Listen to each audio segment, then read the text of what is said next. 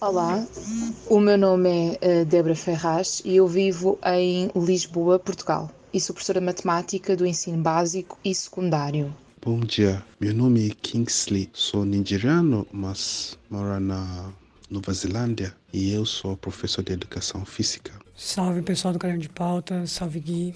Eu sou João, sou fotógrafo e videomaker, nascido na região do Campo Limpo, na zona sul de São Paulo mas já vivo aqui em Lisboa há mais ou menos uns dois anos. Hola, mi nombre es Jendarly Hernández, soy venezolana y vivo en Barcelona, España. Hace 16 días que estoy de cuarentena. Você acabou de ouvir os quatro entrevistados de hoje. Em conversas pelo WhatsApp, eles dividiram com a gente um pouquinho de como o confinamento impactou a rotina deles e o que, que eles têm feito para ocupar o tempo ocioso dentro de casa.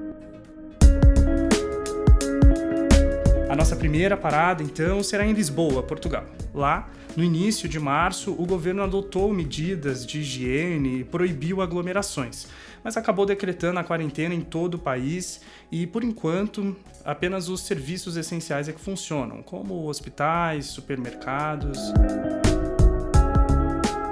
Como as escolas também pararam, a professora de matemática Débora Ferraz teve que se adaptar a uma nova rotina, que, segundo ela, é um pouquinho mais cansativa. Agora, desde que estou em quarentena, aproximadamente 15 dias, um, por decisão do, do, do, Ministério, por decisão do Governo, as escolas foram todas fechadas e, portanto, como eu sou professora ah, desde há 15 dias que estou a trabalhar em casa, Uh, e nestes 15 dias eu tenho acordado um bocadinho mais tarde e tenho deitado também um bocadinho mais tarde. Uh, no entanto, trabalho mais porque tenho que preparar o material para as minhas turmas, uh, tendo o cuidado de ser mais explícita e, e detalhada na, nas tarefas que proponho para que eles as consigam realizar.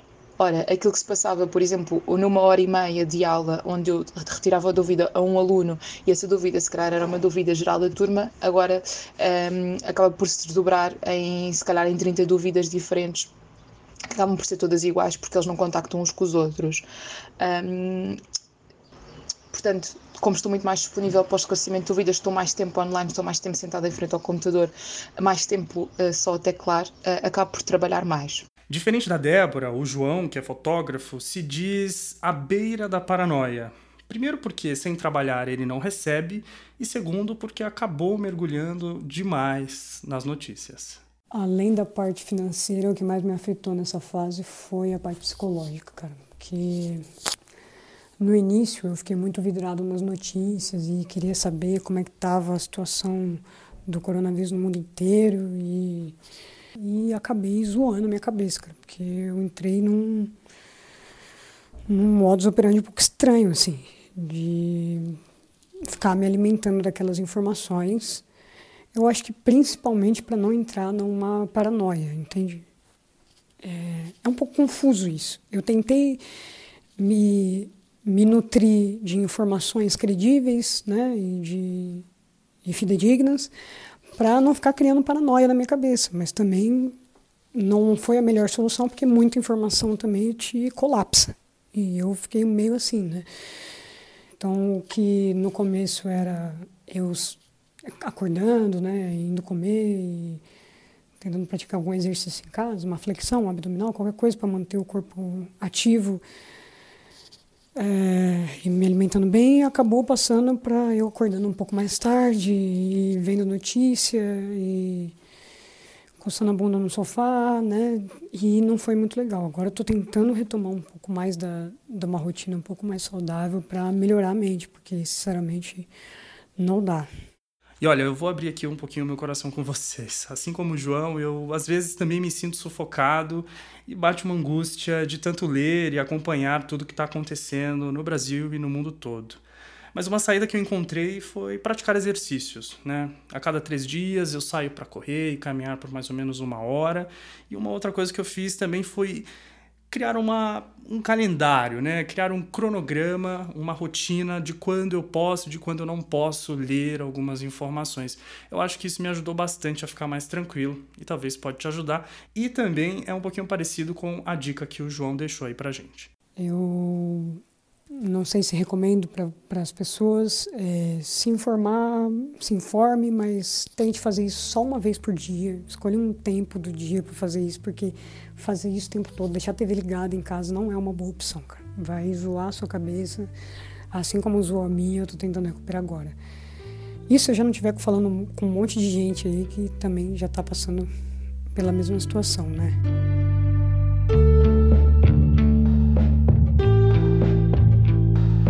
Antes de acabar a entrevista com a Débora, ela me disse que, mesmo vivendo dias malucos, com tantas tarefas, ela gosta de estar em casa e acha ótimo ter o que fazer. Uh, pontos positivos disto: consigo viver com menos stress, não tenho que pensar nos transportes, não tenho que pensar uh, no tempo que eu demoro a chegar ao teu trabalho, não tenho que pensar que tenho que acordar todos os dias da manhã e tenho que ir a correr para aquele transporte. Uh, consigo viver a vida com mais calma, não tenho a pressão dos horários.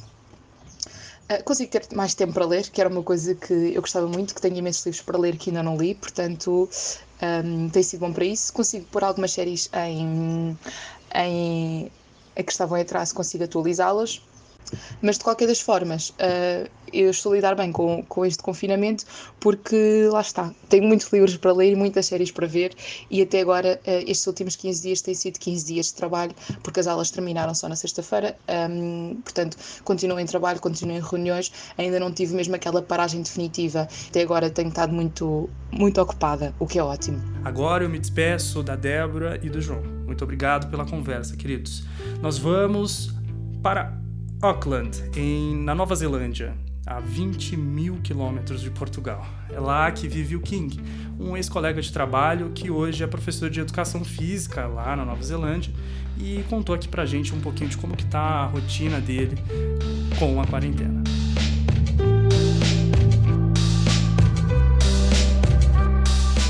Não consegui ir para trabalhar mais, igreja, tudo coisas que eu estava fazendo quase tudo coisas que eu estava fazendo normal, eu não estou fazendo mais, porque é um pouco difícil.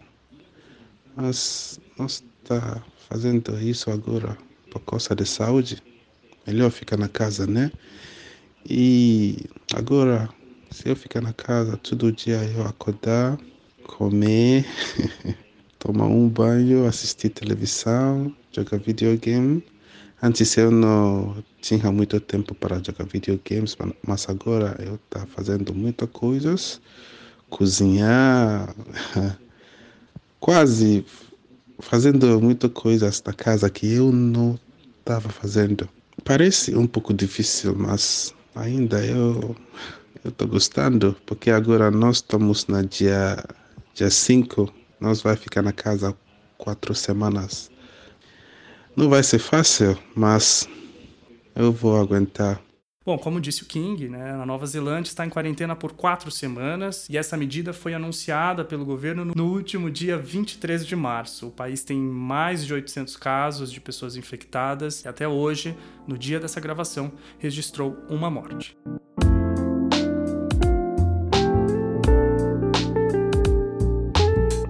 Agora, de volta para a Europa, a nossa última parada será em Barcelona, Espanha, onde mora a nossa próxima entrevistada, a designer gráfico Yendeli Hernández. Por suerte, eu tenho a oportunidade de trabalhar desde minha casa, assim que a maior É um pouco complicado, porque muda a maneira que você vive o seu dia a dia. Eu tenho a sorte de ter a oportunidade de trabalhar de casa, então passo a maior parte do dia trabalhando, o que me ajuda a manter a mente ocupada.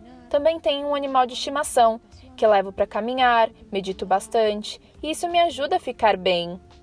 Como nos outros países europeus, a Espanha decretou o estado de emergência no dia 14 de março, quando fechou o comércio e restringiu o trânsito de pessoas. O país já supera 110 mil casos de infectados pelo coronavírus e mais de 10 mil vítimas com a polícia e o exército nas ruas para ajudar a limitar a circulação de pessoas, um outro decreto também foi baixado por lá, é, para multar as pessoas que saiam de casa sem necessidade. E até Yender ele foi pega nessa.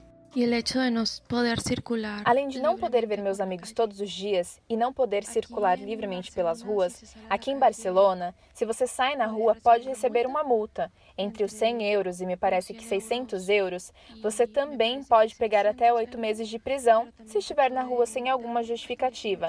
Há um tempo, a polícia me parou quando precisei fazer compras.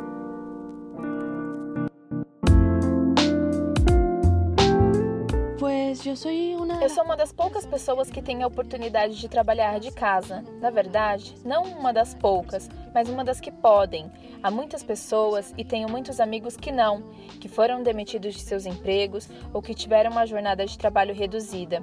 Infelizmente, o governo ainda não fez nada em relação aos aluguéis. Muitas pessoas estão vivendo afetadas pelo fato de não ter empregos ou de não estarem sendo pagas, mas terem um aluguel. Não é o meu caso, pelo qual agradeço muitíssimo, mas por sorte, o confinamento para mim não está sendo tão duro. Sobre esse ponto dos aluguéis, cabe aqui um complemento o governo espanhol anunciou no último dia 31 de março algumas medidas que garantem segurança social para a população de baixa renda, inclusive medidas para impedir que desempregados eh, sejam expulsos por não pagar as contas básicas, como aluguel, água, luz e essas outras contas. Tem matéria sobre isso no UOL, só dá um Google aí.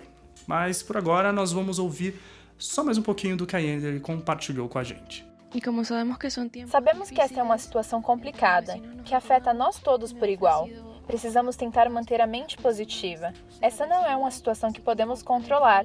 Temos que ceder o controle, temos que minimizar o pânico. Tudo que passar, vai passar e temos que deixá-lo ser. Manter-se em casa, desfrutar da família e simplesmente procurarmos ficar calmos. E isso é basicamente o que eu faço no meu dia a dia para levar o confinamento da melhor forma possível. É isso, nós precisamos nos manter positivos.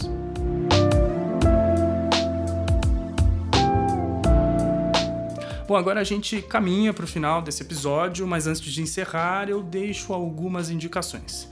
Para quem curte podcast, a gente sugere o Plantão Coronavírus. É um programa de 5 minutos que vai ao ar durante a semana, de segunda a sexta, e apresenta um resumo de tudo que você precisa saber sobre essa crise do corona. Tem no Spotify e é da Folha de São Paulo.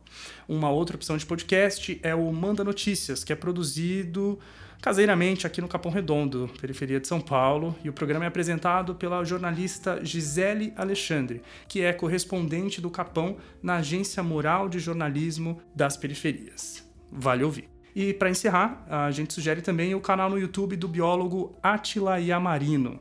Ele é mega didático e tem alguns vídeos explicando a ciência por trás do corona e também comentando alguns passos dados aqui no Brasil para conter essa pandemia.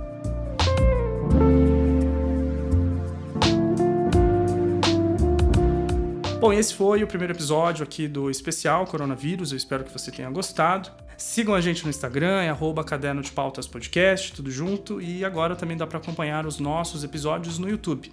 Só buscar a gente lá, tá bom?